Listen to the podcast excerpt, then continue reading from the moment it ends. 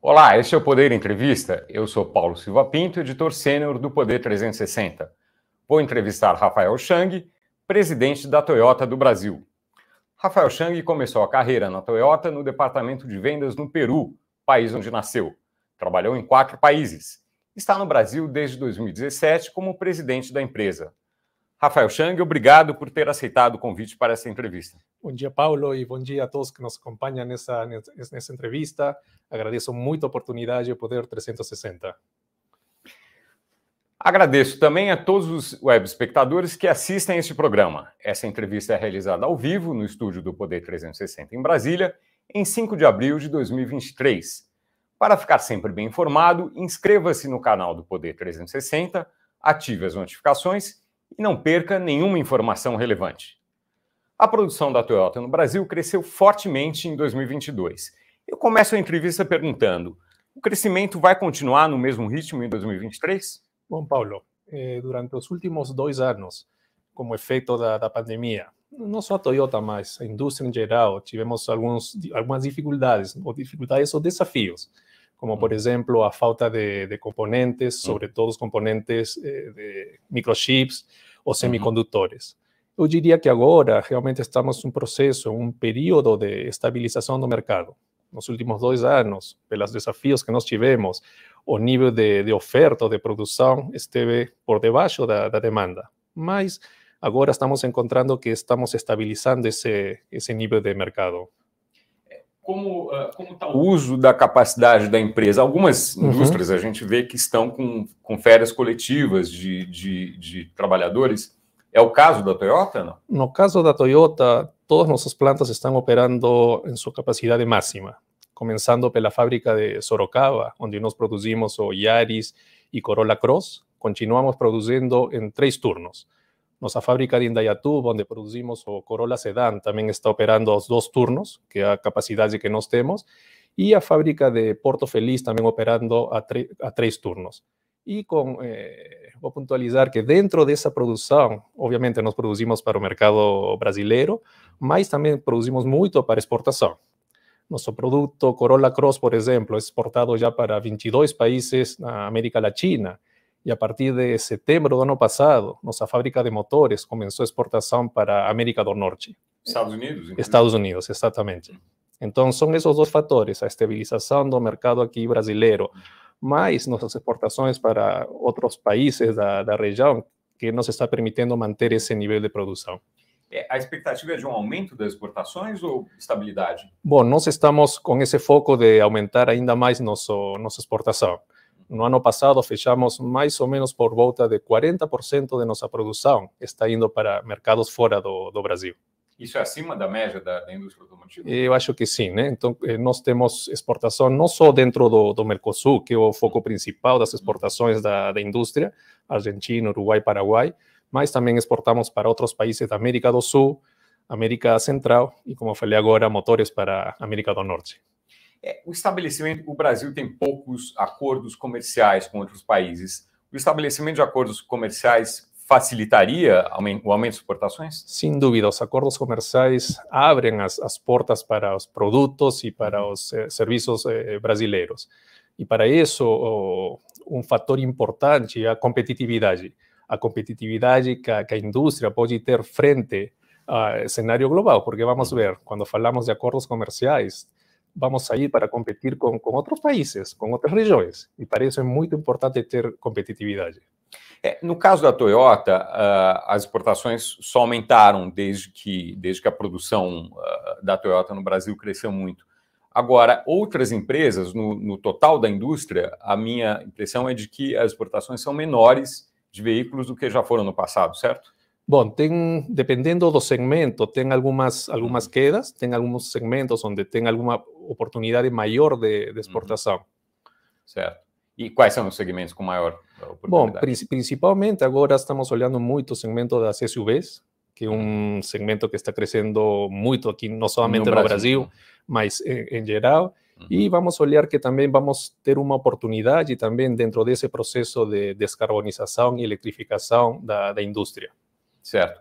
Uh, falando ainda do total de produção, uhum. bom, primeiro, a Toyota, já que está operando com capacidade total, eh, pretende aumentar uh, as instalações, ter um aumento do incremento de capacidade? Bom, nós, nós sempre estamos olhando meio e longo prazo. Uhum. Por enquanto, temos essa, essa, essa situação onde estamos produzindo a, a máxima capacidade. Obviamente, estamos avaliando o, o, potencial de crescimento que pode ter o mercado brasileiro, uhum. que é o principal mercado para nós, mas também o desenvolvimento dos outros países que temos uhum. na, na região, para fazer essa decisão se vamos fazer um incremento de nossa produção ou não, né? Certo. A produção de veículos no Brasil, ela não, não está no auge. O auge está para trás, foi uhum. em 2013. Vai voltar esse patamar? Bom, é, é, uma pergunta interessante, né? Porque estamos falando, por um lado, de volume, uhum. mas também, por outro lado, estamos falando desse processo, como comentei, de eletrificação e de trazer novas eh, tecnologias. Uhum. Então, vai ser uma, uma conjunção das duas coisas, de como avaliar como esse crescimento de, das novas tecnologias vai ter impacto dentro uhum. da, da, oferta e dentro da demanda. E com isso vamos poder determinar esse volume de, de produção, mas obviamente queremos voltar a esse patamar. É, é, isso é um ponto importante sobre o, a eletrificação. O, a produção de carros elétricos vai aumentar no Brasil? É, sim. É, no caso da, da Toyota, desde 2019, estamos produzindo veículos híbridos flex. Uhum. Começamos em 2019 com a produção do Corolla Sedan uhum. e continuamos a partir de 2021 com o segundo modelo, que é o Corolla Cross. Uhum. Agora, dentro desse processo de eletrificação, um ponto importante é lembrar que objetivo no es tecnología en cine, sí, objetivo es descarbonizar. Y para atingir ese objetivo, podemos tener muchas rotas tecnológicas, lo que nos dentro de Toyota llamamos de diversidades tecnológicas. ¿Y por qué ese concepto de diversidades tecnológicas? Porque nos entendemos que cada país, cada región, tiene diferentes características. A primera de ellas es la matriz energética. E nós entendemos que o Brasil tem uma das matrizes energéticas mais limpas do mundo. E dentro dessa matriz energética brasileira temos o etanol, que vou falar um pouquinho depois. Uhum. Um segundo fator importante é a, a a infraestrutura e a praticidade. Vamos entender que algumas tecnologias precisam de, por exemplo, postos de recarga, que em alguns países estão mais ou menos desenvolvidas. E um terceiro fator importante é a acessibilidade. Cada una de esas tecnologías tiene un costo diferente. Entonces, dentro de, eh, esas posibilidades, de las diversidades tecnológicas, nos como Toyota tenemos las cuatro Jotas tecnológicas, saliendo dos híbridos flex, que son vehículos que no precisan de recarga, porque autogeran energía, y que en el caso do Brasil combina a tecnología híbrida flex con etanol, que es un combustible sumamente limpo. Quer dizer, consome, o etanol já é limpo e consome menos etanol ainda. Exatamente. Porque é flex. Segundo, porque, é, porque é híbrido. Híbrido. Segundo, temos os plug-in hybrid, que combina a tecnologia híbrida com a tomada. Também temos os veículos 100% elétricos, e finalmente temos os veículos, as células de combustível que utilizam hidrogênio. Então, dentro dessa diversidade, nossa avaliação é que para o Brasil, essa combinação de híbrido, porque não precisa da, da, da, da rede de recargas, que ainda não está desenvolvida, com, com a utilização do etanol, que é um combustível limpo e brasileiro, é a combinação perfeita para esse momento ainda que seja o ideal, as outras vão ser exploradas também? Sem dúvida, sem dúvida. E cada uma delas vai ter um, um rol importante novamente dentro desse processo de descarbonização. Por exemplo, os veículos eh, puramente elétricos, que têm um grau de autonomia, possivelmente sejam mais eficientes em uma cidade urbana, por exemplo. Para, para Brasil, de, que é um, quase um continente, eh, cómo va a ser desenvolvida esas, esas, esas zonas de, de, recarga, por ejemplo, dentro de una fazenda. Por eso que nos acreditamos que esa solución de híbrido flex é a más práctica y sustentable. Ahora, nós también estamos explorando algunas otras alternativas, como por ejemplo a de eh, células de combustible con hidrógeno. Acabamos de entrar en una parcería para, para explorar a, a geração de hidrogênio a partir do etanol. Então, vemos que desde os híbridos flex, que utilizam etanol, até a última tecnologia mais avançada, que é de hidrogênio, estamos pensando como utilizar a matriz energética brasileira. Quer dizer, vai ser possível uh, encher o tanque do carro com etanol e isso ser transformado em hidrogênio dentro do, do motor. Exatamente. Pode ser dentro do veículo ou pode ser em uma estação de recarga fixa. Né? Então, é precisamente uhum. isso que estamos explorando com alguns parceiros. Né? Isso vai estar no mercado em quanto tempo? Tem uma previsão? Bom, é uma pergunta interessante, porque eh, agora com, com a evolução e a velocidade da, das tecnologias, pode ser que aconteça em um prazo muito, muito rápido. Vamos lembrar que, por exemplo, agora estamos já falando de uma realidade do híbrido flex produção Brasil. Uhum. Nós começamos esse projeto, acho que uns 10 anos atrás trazendo o veículo Prius, que foi o primeiro veículo híbrido do mundo, e começamos a fazer alguns testes com engenharia brasileira, junto com engenharia de nossa casa matriz no, no Japão. E o produto está aqui. Se fala às vezes que a descarbonização vai chegar no futuro, ou que é uma questão do futuro. Não, uma questão do presente. Já temos mais de 55 mil carros híbridos flex produzidos no Brasil, nas ruas eh, brasileiras. Y ese vehículo híbrido que nos producimos aquí en Brasil, como falei anteriormente, también estamos exportando eh, para otros países de la región. Entonces, Brasil está exportando también descarbonización para otros países. Esse, esse, essa produção e consumo de veículos uh, híbridos no Brasil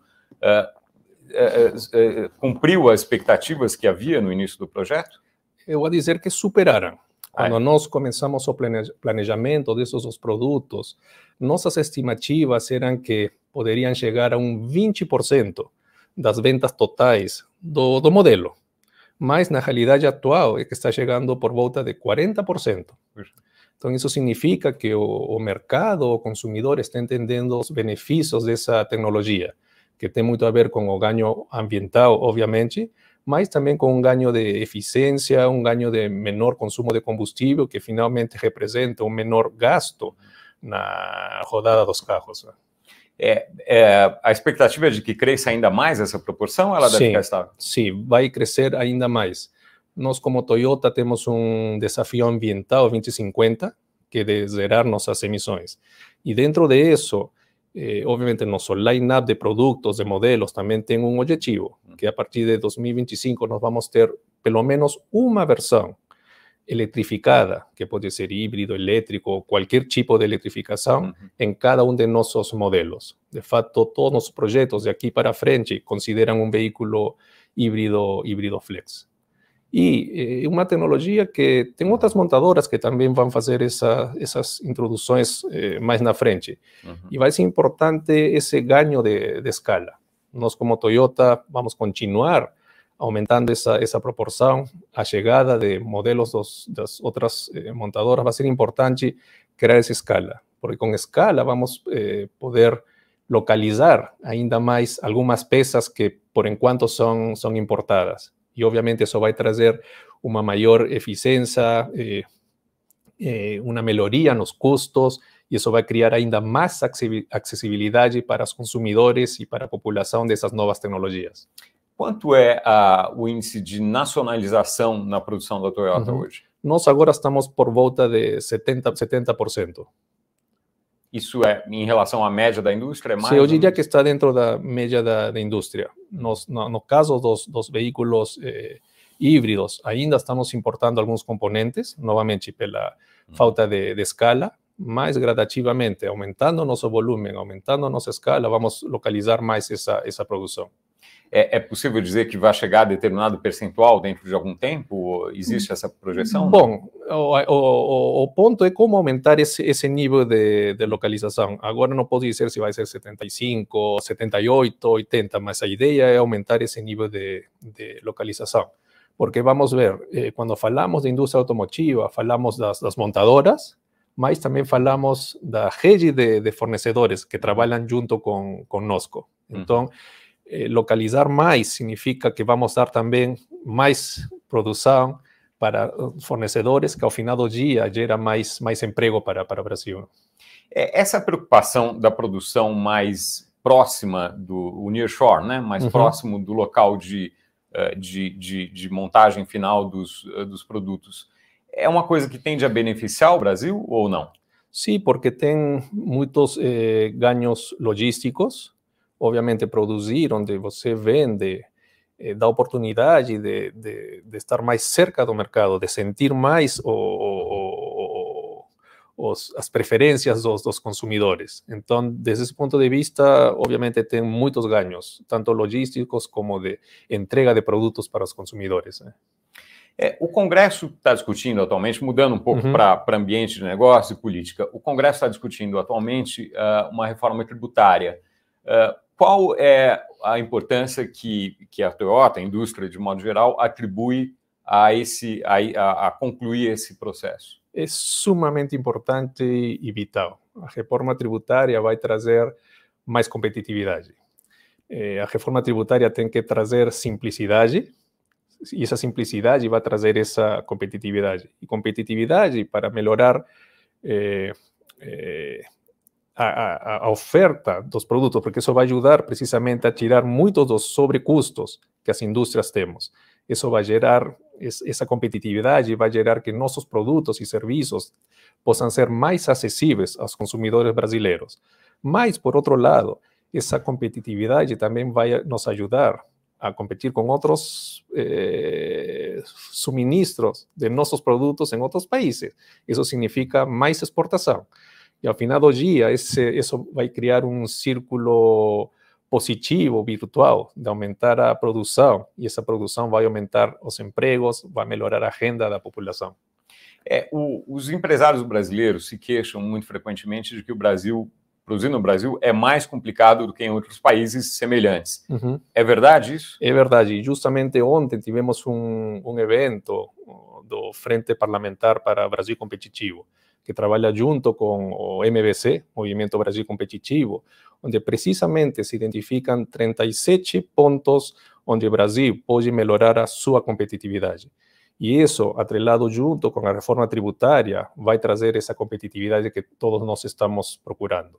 Obviamente, isso não é um trabalho só do, do governo ou do poder executivo, do poder legislativo. Nós, como setor privado, também temos que fazer nosso, nosso dever de casa, de aumentar nossa produtividade, continuar o desenvolvimento de, de, de, de recursos, eh, de nosso capital humano, também fazer nosso esforço de abrir as portas de exportação, fazer nosso esforço, por exemplo, de trazer tecnologias que estejam em linha com esse processo de descarbonização que o, o mundo inteiro está experimentando.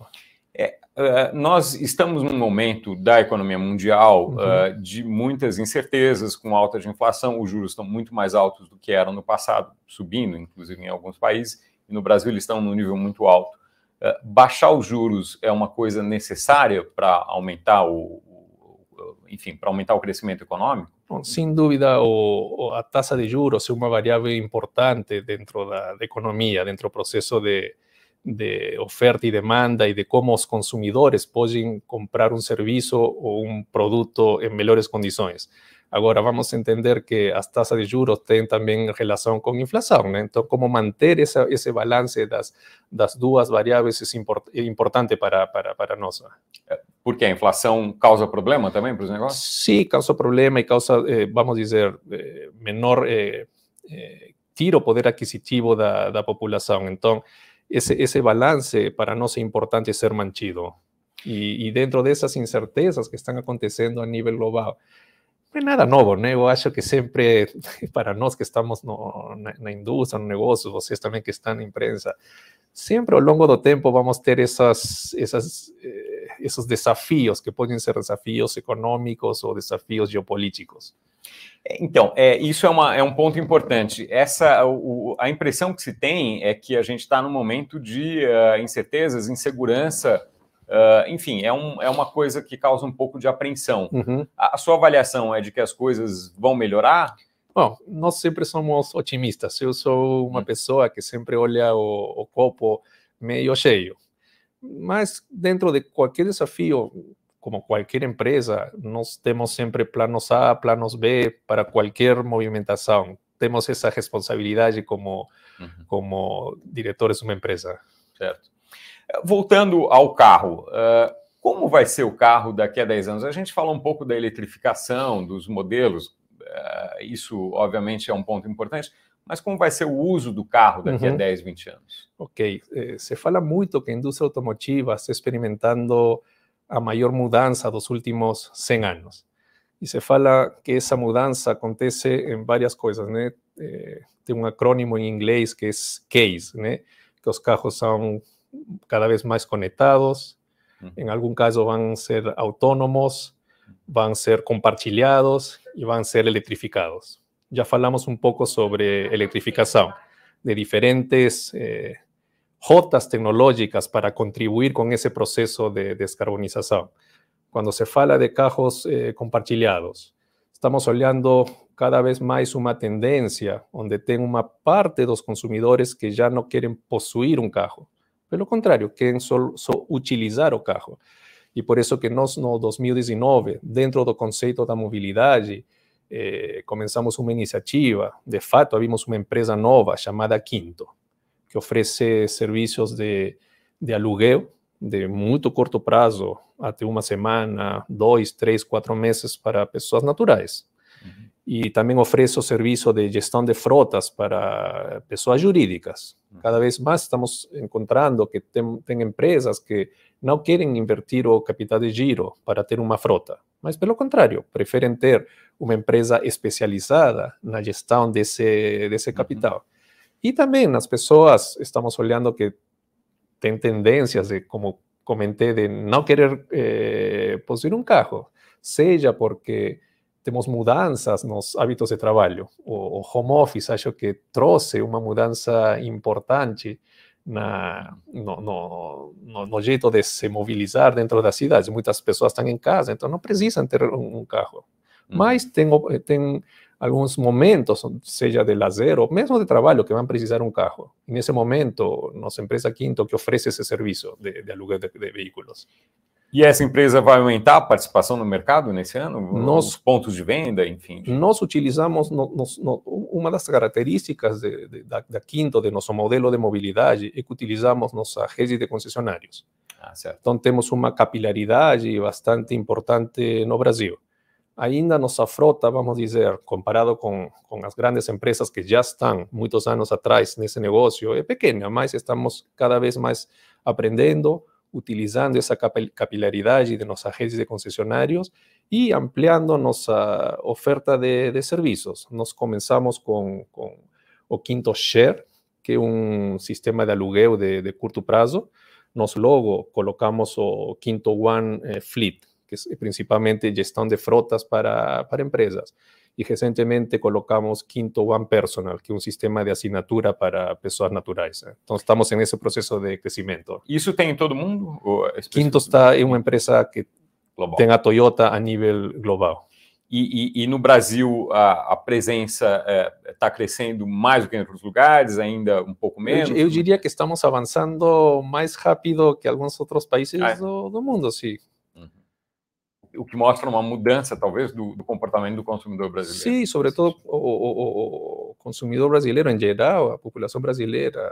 Se fala que conexão de internet, por exemplo, uma das uhum. maiores do mundo. Eh, quando falamos de mobilidade, acho que, que também. Né? Uhum. É isso, isso, isso que, que o senhor mencionou é importante. O, senhor trabalhou em quatro países uhum. e conhece muitos outros. Uh, quais são as peculiaridades do Brasil tanto positivas quanto negativas, se possível. Muito trabalhador, hum. inovativo, gostam do, do, dos desafios. Eu diria que essas são as, as características principais dos, dos, dos brasileiros. Uhum. É, essas são só as coisas boas. Tem algumas coisas, não dos não. brasileiros, mas do país. Eu vou dizer é que muita eu, burocracia. Eu, eu, é, são coisas que cada país que cada país tem e nós temos que entender que são características próprias do, do uhum. país, né? Estou aqui des, no Brasil desde 2017 e gosto muito de estar aqui. Tá certo. Bom, uh, essa entrevista está chegando perto do fim. Tem algum uhum. tema que a gente não tenha discutido aqui que valesse a pena, talvez, não, abordar? Eu acho que é importante, novamente, eh, esse, esse, caminho que nós estamos eh, construindo de ter maior competitividade dentro de um marco da transformação da, da indústria automotiva, onde um dos fatores fundamentais é o processo de descarbonização onde nós, como, como a Toyota, queremos continuar contribuindo com o Brasil, como trazer essas tecnologias mas que essas tecnologias vão trazer investimento, porque afinal do dia o investimento vai gerar emprego, vai melhorar a, renda das pessoas e também vai trazer nossa contribuição, que é o pago de, de impostos. Então, esse, esse círculo positivo alrededor da, da, da, do desenvolvimento de indústria vai ajudar também a desenvolver mais o Brasil. É, um, um, talvez um, um, ponto a explorar um pouco mais é a, o, a reindustrialização, uhum. que é uma coisa que o governo, a sociedade almeja. É possível para o Brasil voltar a ter uma participação maior da indústria na, na economia, como já teve? Sim, sim. É, voltando a, a, aos pontos chaves, né? A competitividade, essa previsibilidade que nós, como investidores, eh, queremos ter para continuar trazendo investimento, esse processo de, de reindustrialização tem que considerar o processo de descarbonização, tendo maior competitividade, vamos poder exportar mais, porque isso também vai abalancar, abalancar o, o, o, sistema produtivo brasileiro. Então, são essas as variáveis que nós achamos que são importantes para Sim. A, a, descarbonização é uma coisa que, que aumenta a competitividade do Brasil, na sua avaliação? Sim, porque nos coloca dentro do contexto global, né? Vamos entender que cada vez o processo de globalização é maior e Brasil não está isolado do mundo, né? Então, estar dentro desse processo de descarbonização, estar dentro dessas tecnologias que estão acontecendo no mundo, vão colocar o Brasil em um patamar igual que os outros mercados. E se nós ganhamos essa competitividade com o mesmo grau de tecnologia, vamos poder competir no mercado global. É, um item que, uh, uh, que faltou aqui, talvez, é a, a essa ideia que está sendo aventada uhum. de uh, criar um, um, um, modelo de carro, um, um, carro com algumas características que tenha um desconto de impostos, um incentivo, e que assim seja mais barato para o consumidor. Uhum. O senhor tem uma avaliação sobre isso? A primeira colocação que eu faria é que a acessibilidade do, dos, dos, veículos, da mobilidade, é um assunto importante, relevante para dar essa, uhum. essa acessibilidade à população. Sem dúvida, é importante. Agora, como fazer isso? O, o Brasil já tem uma política de auto popular para carros de motores 1.0, uhum. mas que não necessariamente está chegando precisamente a essa, a essa população parte da acessibilidade vai ser ganhada com, precisamente com a reforma tributária. Uma simplificação da, da carga tributária vai, sem dúvida, contribuir em esse processo. Nós, como, como empresa, também temos que ganhar competitividade para, dar, para contribuir com essa acessibilidade. E acho que bom, se está falando de alguns mecanismos de como eh, dar essa flexibilidade que possivelmente seja um, um, cashback, por exemplo, para as pessoas que, que, que precisam eh, trocar seu veículo. Poderia estar esse programa uhum. junto com o processo da renovação da, da frota. Agora, dentro disso, também temos que, que considerar né, que eh, temos que ter um respeito pelo consumidor. Acho que não podemos voltar à época onde o brasileiro tinha acesso a um carro básico, não sei se pelado seja a palavra, a palavra correta, mas o respeito para o consumidor também é importante. E vamos lembrar que agora os carros têm muitos eh, itens de segurança que também são importantes. Então, pensar que vamos tirar esses itens de segurança ou pensar que eh, esse processo de acessibilidade não vai considerar também as novas tecnologias de descarbonização, eh, todas essas variáveis têm que estar dentro do, da discussão. Né? É, só para uh, é, ir finalizando aqui, uh, uh, portanto, é, é, possível esperar que com a reforma tributária haja um barateamento dos produtos? Deveria ser um dos fatores que vai ajudar para melhorar a competitividade e produtividade. Uhum. E como isso pode ter como consequência uma maior dar uma maior flexibilidade à população para os veículos. Perfeito. Bom, uh, chega ao final essa edição do Poder Entrevista. Em nome do Jornal Digital Poder 360, eu agradeço Rafael Chang por ter aceitado o convite para essa entrevista. Pelo contrário, eu que eu agradeço pela oportunidade, o Poder eh, 360. É sempre importante para nós eh, compartilhar com, com, com a opinião pública quais são nossos desafios, mas também como nós olhamos o futuro. E esse futuro vai ser trazendo mais investimento, gerando mais emprego e criando um Brasil melhor para todos os brasileiros. Agradeço também a todos os web espectadores que assistiram este programa. A entrevista foi realizada ao vivo no estúdio do Poder 360 em Brasília, em 5 de abril de 2023. Para ficar sempre bem informado, inscreva-se no canal do Poder 360, ative as notificações e não perca nenhuma informação relevante. Muito obrigado e até a próxima.